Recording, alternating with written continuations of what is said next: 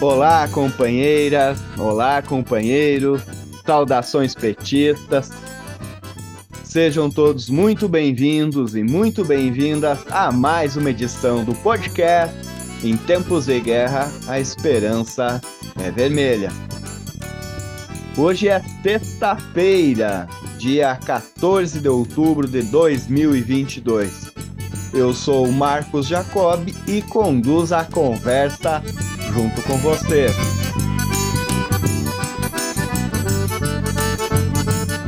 Neste episódio, o companheiro Walter Pomar faz uma análise do estado da arte da campanha presidencial e comenta algumas polêmicas, como aquela que sugere que a campanha Lula deveria abandonar a cor vermelha, entre outras polêmicas. Já o companheiro Jorge Braga fala da campanha no estado da Bahia. E a companheira Lana Gonçalves apresenta a resolução da direção estadual da Articulação de Esquerda de São Paulo sobre a campanha no estado paulista.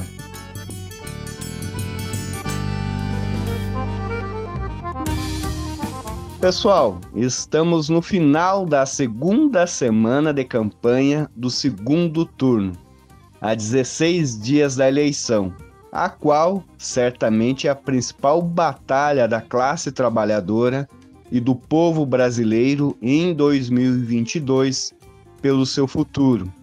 Batalha cujos resultados terão impactos profundos na luta política e social do próximo período em nosso país, mas também com repercussões na América Latina.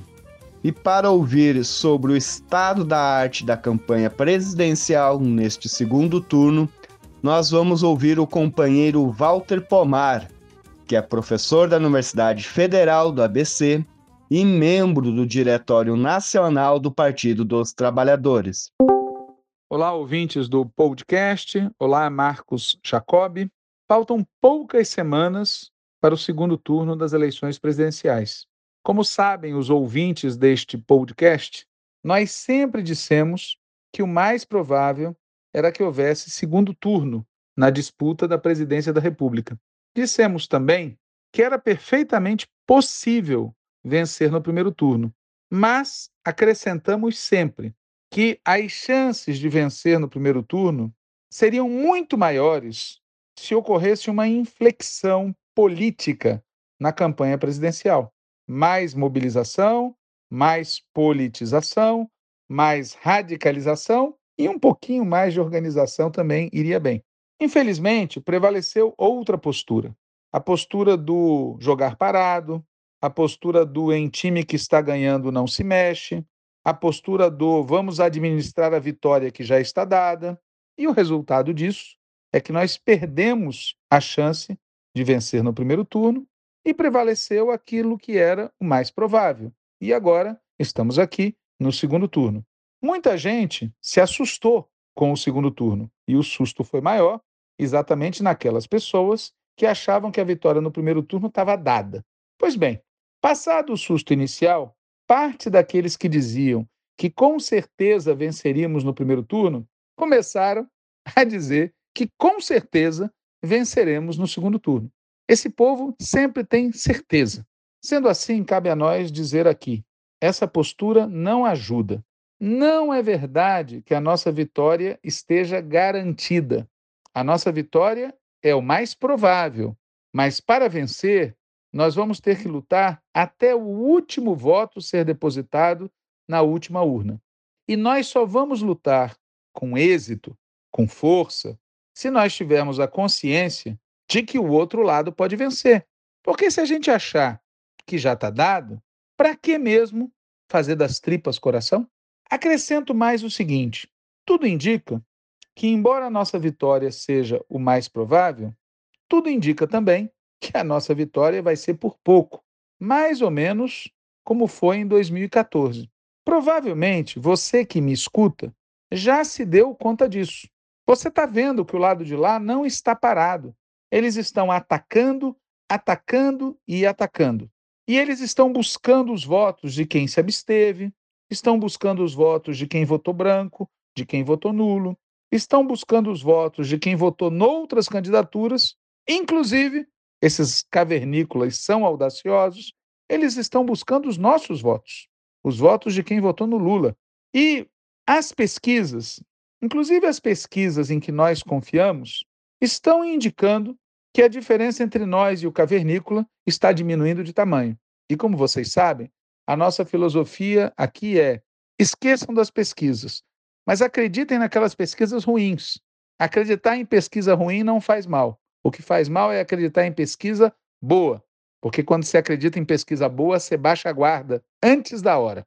Em função disso, pessoal, em função da redução da diferença entre nós e o cavernícola em algumas pesquisas, várias daquelas pessoas que diziam que nós com certeza íamos ganhar no primeiro turno, e várias das pessoas que agora estão dizendo que com certeza nós vamos ganhar no segundo turno. Entre essas pessoas, começam a aparecer ideias cada vez mais estrambóticas. Uma dessas ideias estrambóticas foi verbalizada recentemente pelo renomado Janones, do partido Avante.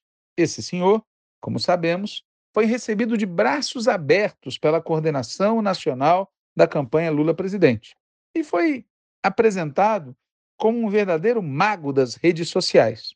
Nós não sabemos dizer se ele é ou não um mago à la Merlin, mas o fato é que ele fez pelo menos uma previsão muito errada, que nós já comentamos aqui noutra oportunidade.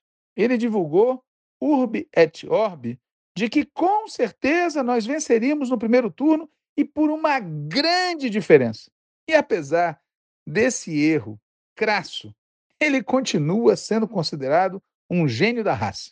Pois bem, esse gênio da raça disse recentemente, numa entrevista ao jornal Valor, que, abre aspas, as pessoas estão mentindo para si mesmas. Elas não querem propostas, elas querem baixaria. Fecha aspas. Se alguém ficou com dúvida acerca do que ele quer dizer, é basta ler um outro trecho da entrevista. Abre aspas. Não tem outra maneira da gente ir à luta, a não ser utilizando as mesmas armas que eles. Fecha aspas.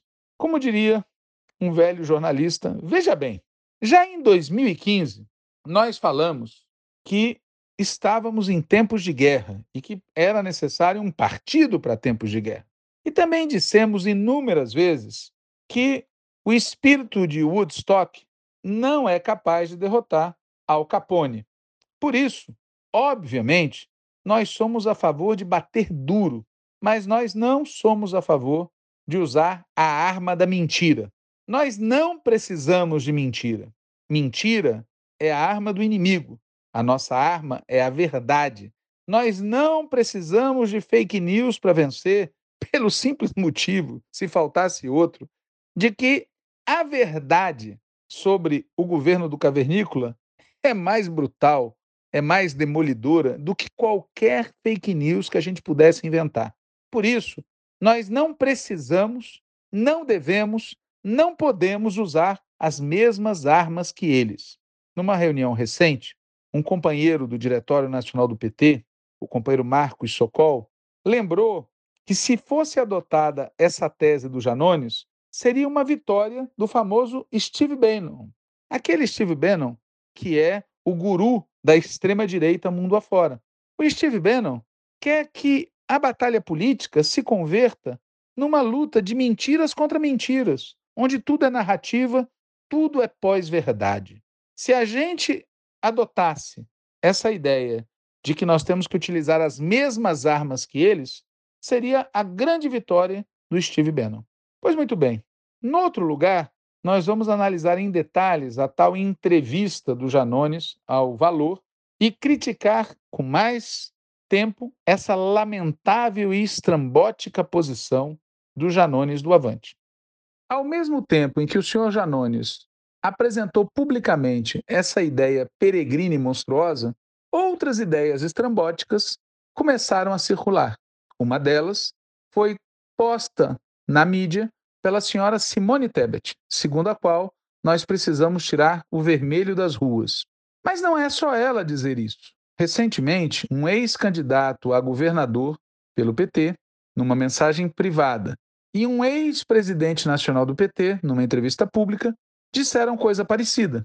Um deles falou que tem muito vermelho nas ruas, o que seria ruim, porque afinal de contas a vitória de Lula não será da esquerda, será da Frente Ampla. E o outro disse algo como: devemos deixar para vestir vermelho na hora em que formos comemorar a vitória, pois essa vitória, sem dúvida, será da esquerda. Mas se a gente explicitar isso antes da vitória, a gente vai ser derrotado. Os dois partem de um pressuposto incorreto, o de que sem vermelho nas ruas, a gente vai ser capaz de vencer. E ademais, nenhum deles explicou, ao menos que eu saiba, como é que pretendem fazer para reduzir o vermelho das ruas. Normal. Afinal, quem sempre teve a fórmula certa para tirar o vermelho das ruas foi a direita. Agora, será mesmo verdade que tem muito vermelho nas ruas? Faço questão de repetir a pergunta. Será mesmo verdade que tem muito vermelho nas ruas? Foi isso que nós vimos no primeiro turno?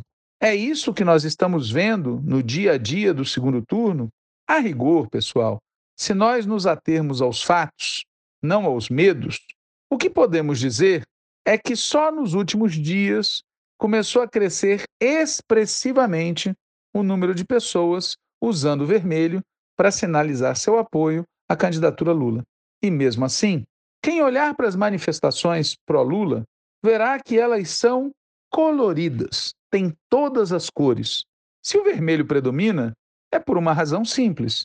A maioria das pessoas que vai às ruas defender Lula usa o vermelho porque é de esquerda.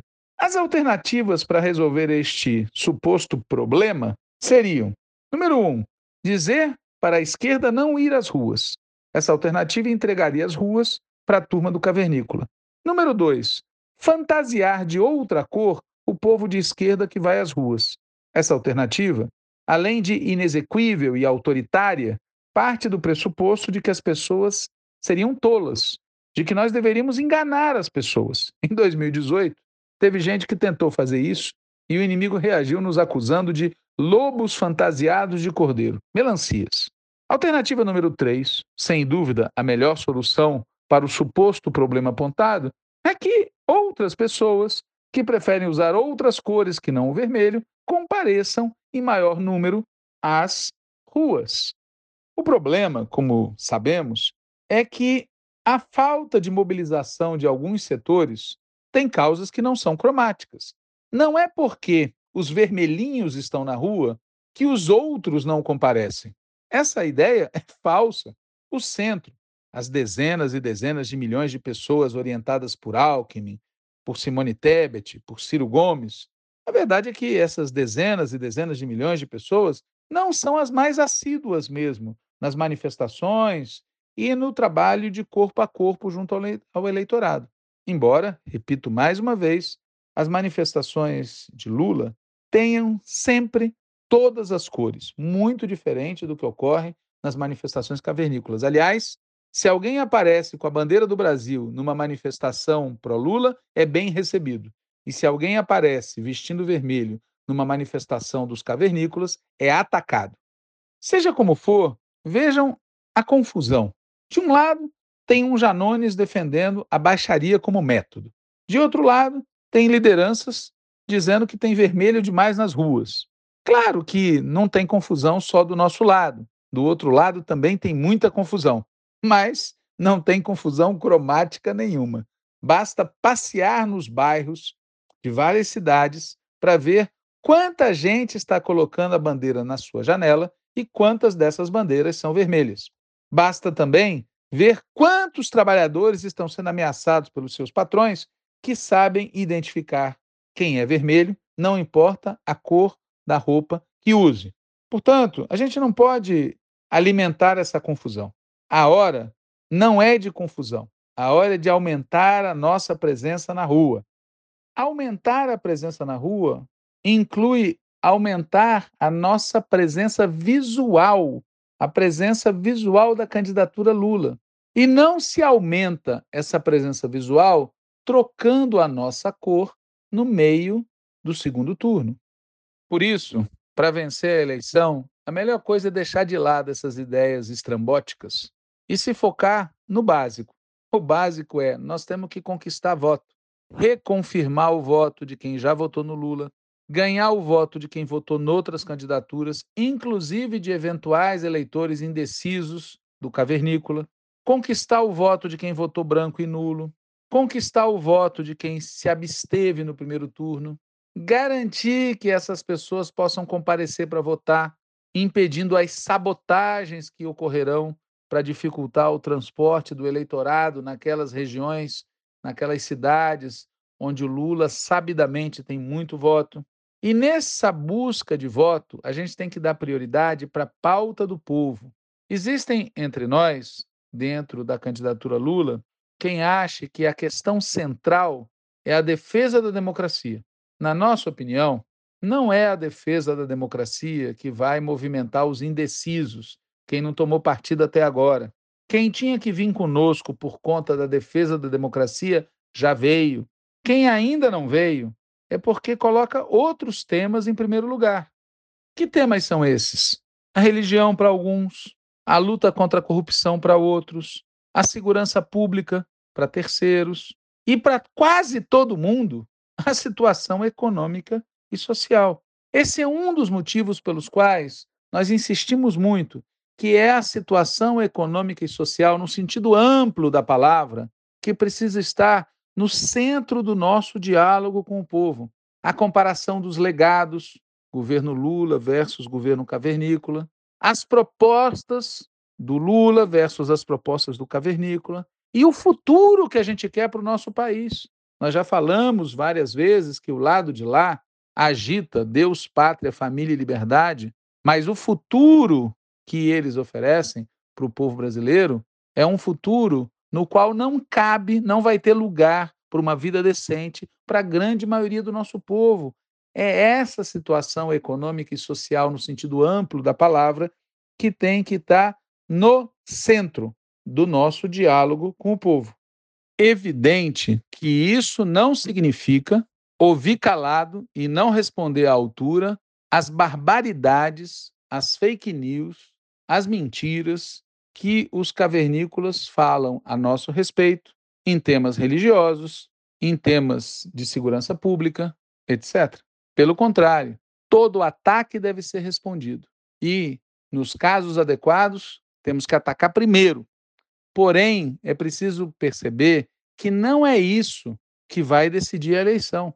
Uma parte do eleitorado não dá a esses temas o peso que muita gente imagina. E outra parte sabe que o lado de lá é criminoso e ainda assim está na dúvida. O que significa dizer que, se tem dúvida em quem votar, tendo como alternativas um presidente honesto e um miliciano, é porque essas pessoas que estão em dúvida adotam como critério para decidir outras questões. E, na nossa opinião, a questão mais importante, a que permite conquistar voto de mais gente, não é o debate sobre a segurança pública, não é o debate sobre a corrupção, não é o debate sobre a religião ou outros temas similares. O tema que nos permite conquistar o maior número para o nosso lado é a pauta do povo: legado, propostas e futuro. Por último, pessoal, uma sugestão: prepare o seu coração, porque os próximos dias e semanas serão muito duros. Falei no início e repito agora: a distância entre a nossa candidatura e a candidatura do Cavernícola está se estreitando, pelo menos segundo dizem as nossas pesquisas.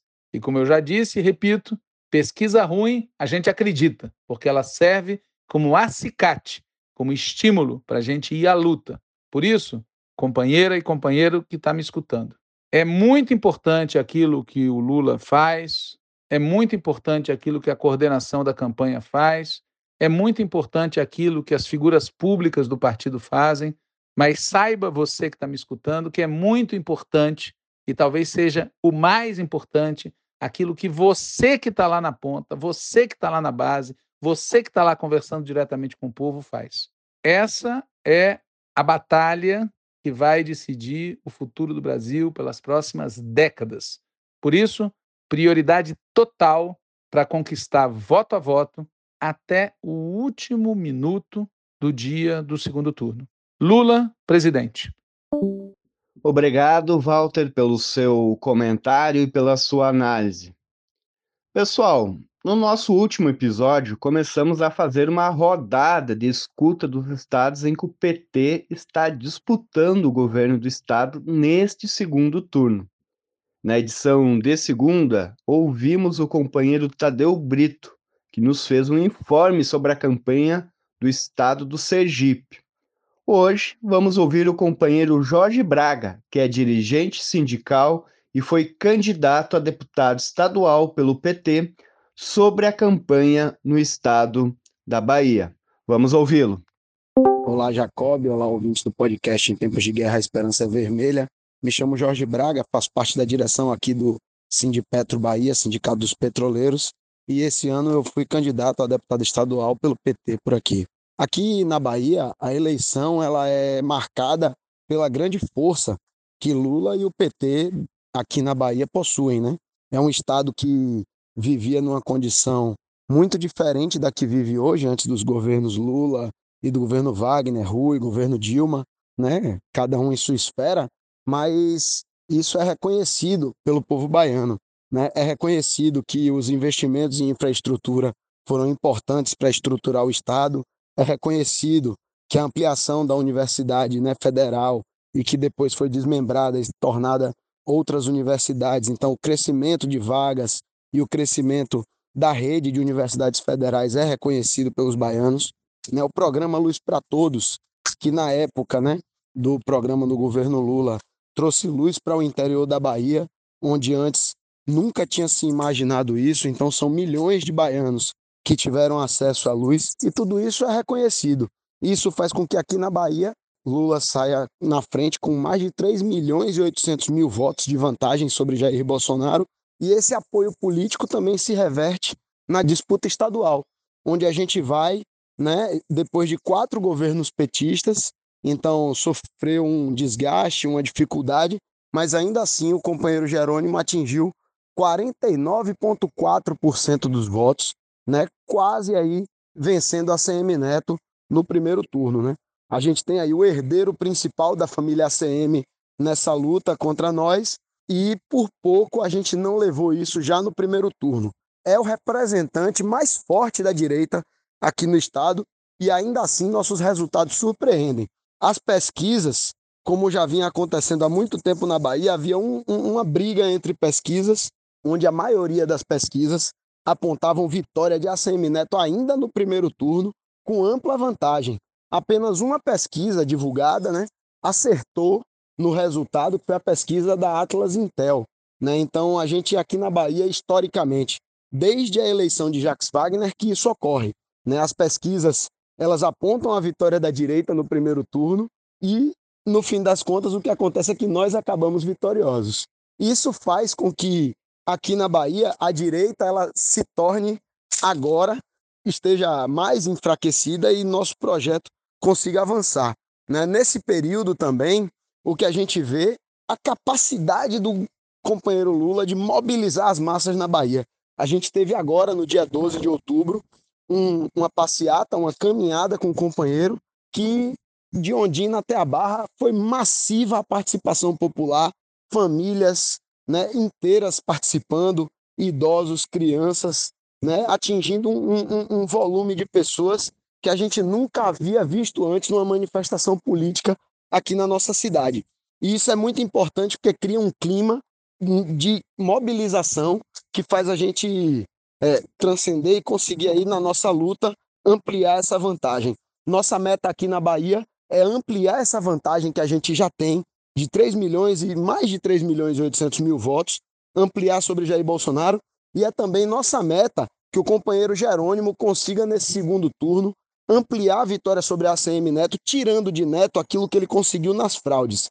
A ACM Neto fraudou a questão da cota racial para receber verbas que eram destinados a candidaturas negras, e ele também o tempo inteiro fraudou uma possível existência de aliança com Lula para conseguir aí é, ludibriar a população, inclusive com confecção de materiais apócrifos, né, ilegais. inclusive colocando né, para a população baiana como se fosse ele um candidato de Lula, o que caiu por terra. E nesse momento a gente busca né, retomar aqueles votos que são nossos, de quem apoia Lula, de quem apoia o PT, e conseguir aí ampliar nossa vitória no segundo turno, fazendo nosso adversário histórico ter uma votação menor no segundo turno que teve no primeiro. É uma meta difícil, mas com o apoio do companheiro Lula e com a mobilização da militância do PT, a gente tem plenas condições de fazer isso. Vamos à luta, vamos à vitória. Obrigado, Braga, pelo seu informe e pelo seu comentário.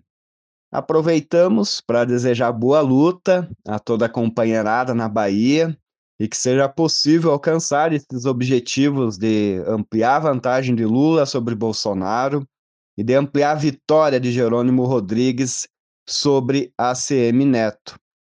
A gigantesca caminhada realizada nesta semana mostra que isso é possível e mostra a disposição da militância da classe trabalhadora de ir para a luta e ir para a rua para atingir essas metas.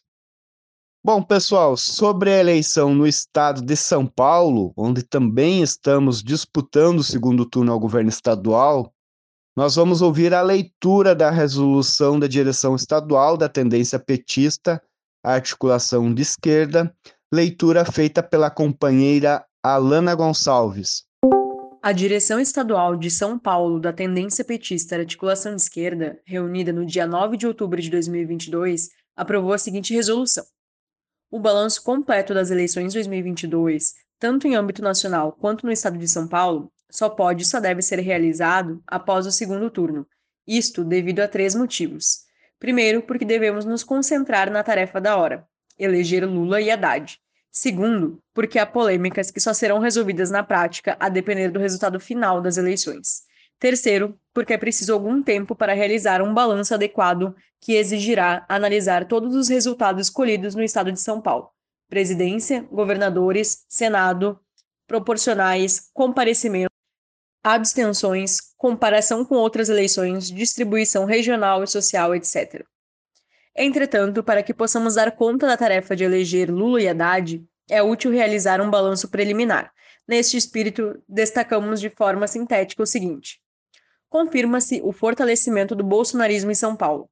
O que alguns denominam de centro e nós de denominamos de direita gourmet, PSDB, MDB, se enfraqueceu ainda mais e grande parte de seu eleitorado deslocou-se para o bolsonarismo.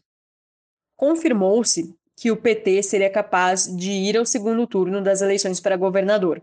Entretanto, o fato de termos ido em segundo lugar, com uma votação abaixo da prevista em inúmeras pesquisas, gerou em setores de nossa base a ideia de que não seria possível vencer a disputa para governador. Discordamos desta ideia. O fato de Haddad ser o mais votado na capital do estado mostra que era e continua sendo possível conquistar maioria para o PT na disputa pelo governo. Se a campanha Lula crescer no estado de São Paulo e se a campanha Haddad se conectar com este crescimento, é possível virar o jogo e ganhar as eleições. Para conseguir este crescimento, teremos que superar as debilidades políticas e organizativas do PT, entre as quais destacamos a fragilidade da direção estadual e o desmantelamento de boa parte das direções municipais. A única maneira de superar isto no tempo disponível é convocando a militância petista e a militância de esquerda a tomar a campanha em suas próprias mãos. Entre as debilidades políticas, citamos a crença nas pesquisas, a ilusão na força dos neo-aliados e a preocupação excessiva com a disputa dos setores médios e com o desaparecido centro político, em detrimento da disputa do povão. Lutar para eleger Lula ajuda a eleger Haddad, e lutar para eleger Haddad ajuda a eleger Lula podemos ganhar nacionalmente, mesmo perdendo São Paulo, como ocorreu em 2002, 2006, 2010 e 2014. Mas é evidente que uma vitória do PT em São Paulo selará a derrota do bolsonarismo. De outro lado, o bolsonarismo pretende arrancar em São Paulo a votação que lhe falta em outros lugares. Tudo isto dá à eleição paulista um papel muito importante. A eleição nacional não está garantida. Como dissemos desde o início, o mais provável é a vitória de Lula, mas não se pode descartar o outro resultado. Inclusive, por isso é fundamental triunfar em São Paulo, fazendo campanha junto aos setores que votaram apenas Lula para que votem de novo em Lula e também em Haddad, fazendo campanha para conquistar os votos em branco, nulo e abstenções, fazendo campanha junto à classe trabalhadora, às mulheres, negros e negras, moradores de periferia, trabalhando para engajar as candidaturas proporcionais eleitas ou não, e, acima de tudo, convocando a militância a fazer campanha com suas próprias mãos. Quanto aos setores médios, a melhor forma de disputar seus votos é apresentar e defender enfaticamente um programa compatível com as agendas históricas do PT. Por exemplo, no tocante à saúde e educação, compromisso integral com o Sistema Único de Saúde e com o atendimento médico e hospitalar público, gratuito e universal. E compromisso integral com as redes públicas de ensino em todos os níveis, o que implica revogar os contratos de gestão entre o Estado e as chamadas organizações sociais de saúde, anular outras formas de mercantilização da saúde e educação, reverter a extinção da SUSEM, etc. Ainda na questão programática, é preciso atacar as privatizações e desmanches efetuados por João Dória Rodrigo Garcia e comprometer-se claramente com medidas que revertam a destruição que eles promoveram na área ambiental e de pesquisa. Isso exige de Haddad anunciar energicamente os seguintes compromissos: revogar as concessões de parques estaduais, em especial Petar e Água Branca, revogar a extinção e fusão de três institutos estaduais de pesquisa, florestal, geológico e de botânica, e barrar a venda da Sabesp. Trata-se também de rejeitar as pressões feitas pela grande mídia, pelos setores neoliberais e da direita gourmet, que cobram de Lula uma inflexão à direita em nosso programa de campanha. Para vencer, a campanha Lula precisa fazer em 2022 o que fizemos em 2006 e 2014, uma inflexão à esquerda. Esta é a melhor resposta que podemos e devemos dar à campanha ilegal de fake news implementada pelo bolsonarismo nosso legado, nossas propostas e um futuro de fraternidade, liberdade e efetiva igualdade. Lula presidente, Haddad governador. Obrigado, Alana, pela apresentação da resolução. Bom, pessoal, com isso encerramos o episódio de hoje do nosso podcast Em Tempos de Guerra, a Esperança é Vermelha. Na próxima edição, na segunda-feira, o companheiro Patrick Campos, que é o nosso apresentador titular aqui do podcast e que esteve afastado para concorrer a deputado federal pelo PT de Pernambuco, estará de volta aqui na condução dos programas. Desejamos a ele um ótimo retorno e agradecemos a companhia de todos os ouvintes como também agradecemos aos companheiros e companheiras que contribuem com comentários, análises e opiniões aqui no nosso podcast. E também fizemos um agradecimento especial à companheira Alana Gonçalves, que é militante do PT do Rio Grande do Sul, que contribui na produção dos programas, e também ao companheiro Matheus Ricarte, de Pernambuco, que contribui com o trabalho de edição do podcast. Nos encontramos em uma próxima edição. Então, até lá. Boa campanha, boa luta e Lula presidente.